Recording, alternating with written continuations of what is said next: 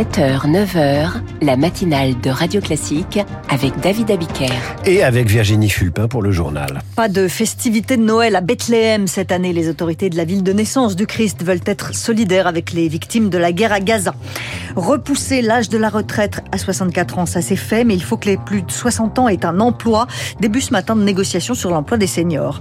Et puis de l'idole des jeunes aux vieilles canailles, il est resté une passion française de toutes les époques. Une gigantesque exposition consacrée à Johnny Hallyday ouvre aujourd'hui à Paris, six ans après la mort du chanteur.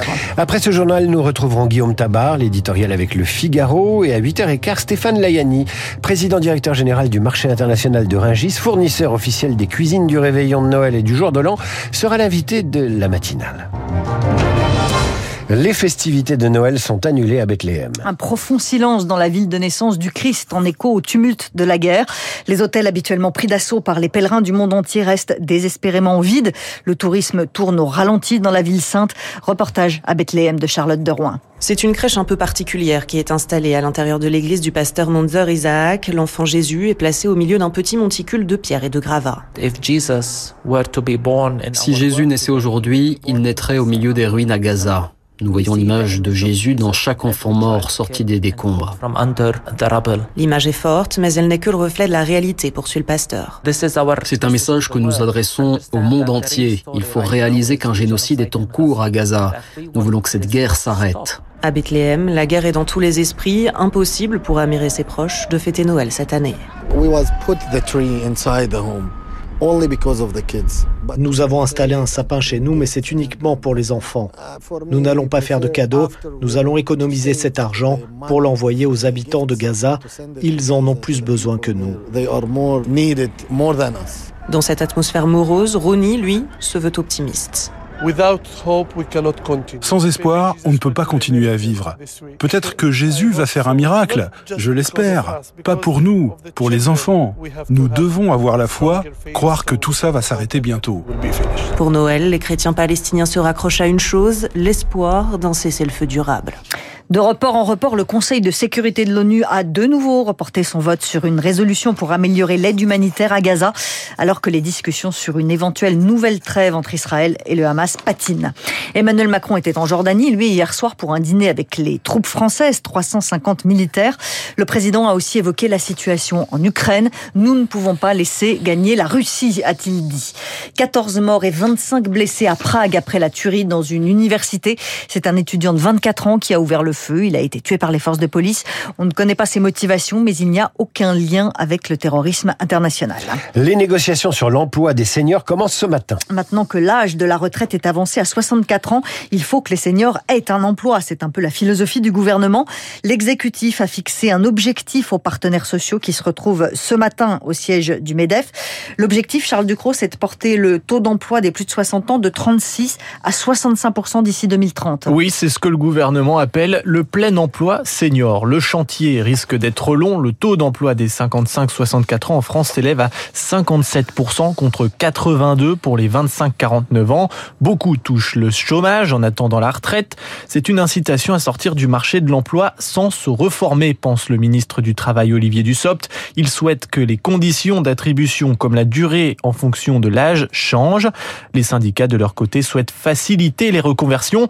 Représentant de la CFDT lors des négociations, Olivier Guivarch plaide pour des garanties de la part des employeurs pour aménager les fins de carrière. Ça pourrait être du temps partiel aménagé, mais à condition de maintenir un certain pouvoir d'achat et des cotisations à 100% pour qu'il n'y ait pas de perte pour le, le, salarié.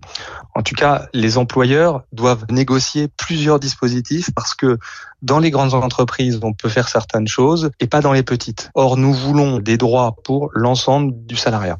Un premier rendez-vous ce matin qui en précédera d'autres. La fin de ces longues négociations est prévue en mars prochain. Merci Charles Ducrot. Si vous allez à Londres ou que vous attendez de la famille en provenance d'Angleterre pour les fêtes, soyez rassurés. Le trafic Eurostar doit reprendre normalement ce matin. Il a été interrompu depuis hier midi par une grève surprise des salariés de Getlink, la maison mère d'Eurotunnel. Les vacances scolaires commencent ce soir et les enseignants ont besoin d'une pause. La période est décidément compliquée pour ces enseignants avec des agressions qui se multiplient. On a encore vu cette cette semaine dans un collège des Yvelines. Un élève essayait d'empoisonner sa prof de dessin avec du détergent dans un verre. Elle est sortie de l'hôpital et elle porte plainte. Sophie Vénétité, secrétaire générale du SNES, le principal syndicat des enseignants du secondaire. Et pour elle, le ministère n'en fait pas assez pour la sécurité du personnel. Quand des enseignants sont menacés, il nous assure de son soutien, mais la protection des personnels ne peut pas passer que par les mots, elle doit passer par des actes. Gabriel Attal ne prévoit rien en termes de création de postes de CPE ou d'AED, les surveillants. Les vies scolaires sont sous tension et euh, aucun emploi n'est prévu en euh, CPE et en AED. C'est d'autant plus scandaleux que le ministre a fait euh, de la lutte contre le harcèlement en milieu scolaire une de ses priorités et ne pas euh, renforcer les équipes qui sont euh, en première ligne pour euh, gérer ces situations de harcèlement, c'est assez incompréhensible. Gabriel Attal a quand même annoncé qu'il n'y aurait pas de suppression de postes dans le secondaire à la rentrée, alors que c'était prévu dans le projet de loi de finances. Plusieurs centaines de créations de postes vont même avoir lieu. Vous n'avez pas le monopole du foot. La Cour de justice de l'Union européenne déclare l'UEFA et la FIFA coupables d'abus de position dominante. Tout le monde peut organiser une compétition de foot en Europe. Ça ouvre la porte à la Super League, le projet de plusieurs grands clubs, sorte de championnat européen des plus riches. Le Paris Saint-Germain et le Bayern Munich, par exemple, s'y opposent. On peut être déçu des Jeux Olympiques avant même qu'ils aient eu lieu. La ville de Châteauroux reçoit les épreuves de tir des JO l'été prochain. Le comité olympique avait réservé 500 chambres d'hôtel, sauf qu'hier, il a annulé la majorité des réservations. Régis Tellier le patron de l'hôtel Élysée, ça lui reste en travers de la gorge. C'est inattendu puisque depuis des mois, on nous dit que euh, Châteauroux va manquer d'hébergement, qu'on ne sait pas comment on va faire. Nous, hôteliers, on, on s'est impliqués, on a joué le jeu, si vous voulez. On n'était pas obligé de donner euh, toutes nos chambres au comité olympique. Hein. On pouvait très bien se les garder puis les louer autrement. On avait fait quand même beaucoup euh, de tractations au départ, euh, beaucoup de démarches administratives avec le comité olympique, des visites de sécurité avec des demandes très très strictes. Tout ça en fait pour pour rien. Ça fait six ans que Johnny Hallyday est mort et pourtant je suis sûr qu'il y aura encore des disques de Johnny offerts à Noël. Il y a des passions françaises qui ne meurent pas. Une exposition événement ouvre ses portes aujourd'hui, porte de Versailles à Paris, 3000 mètres carrés dédiés à Johnny Diane Berger. Néon de l'Olympia, jaquette de disque, trois motos de la star et au milieu de l'exposition, 31 costumes du chanteur que nous décrit Lola Branger, l'une des scénographes. C'est euh, l'alliance entre des costumes avec une coupe distinguée, quelque chose de chic et une touche rock. Beaucoup de motifs un peu croco, des vestes cloutées, des ajouts de métal. Voilà pour le côté scène, mais l'exposition fait aussi la part belle au lieu intime de l'artiste, son bureau de Marne-la-Coquette ou alors la chambre qu'il avait à l'âge de 18 ans reconstitué d'après photos par l'accessoiriste Alain Wattiot. J'ai découvert qu'il y avait un petit singe de fabrication anglaise qui était certainement euh, de son jeune âge. Et puis d'autres accessoires comme cette guitare de marque Höfner qui est très proche de celle qu'il avait reçue en 57. Un espace a aussi été conçu pour les créations des fans dévoués au chanteur qui a marqué son époque selon Benoît Remiche, le commissaire de l'exposition. Il rompt avec les générations d'avant-guerre, il projette les Trente Glorieuses, c'est-à-dire le monde nous appartient. Alors tout ça, il ne le réfléchit pas, mais il l'incarne. Et nul doute que ses plus grands admirateurs retrouveront ici l'atmosphère qui régnait autour de leur idole, mais aussi l'esprit de chaque époque traversée par Johnny. L'exposition consacrée à Johnny Hallyday ouvre donc aujourd'hui à la porte de Versailles à Paris.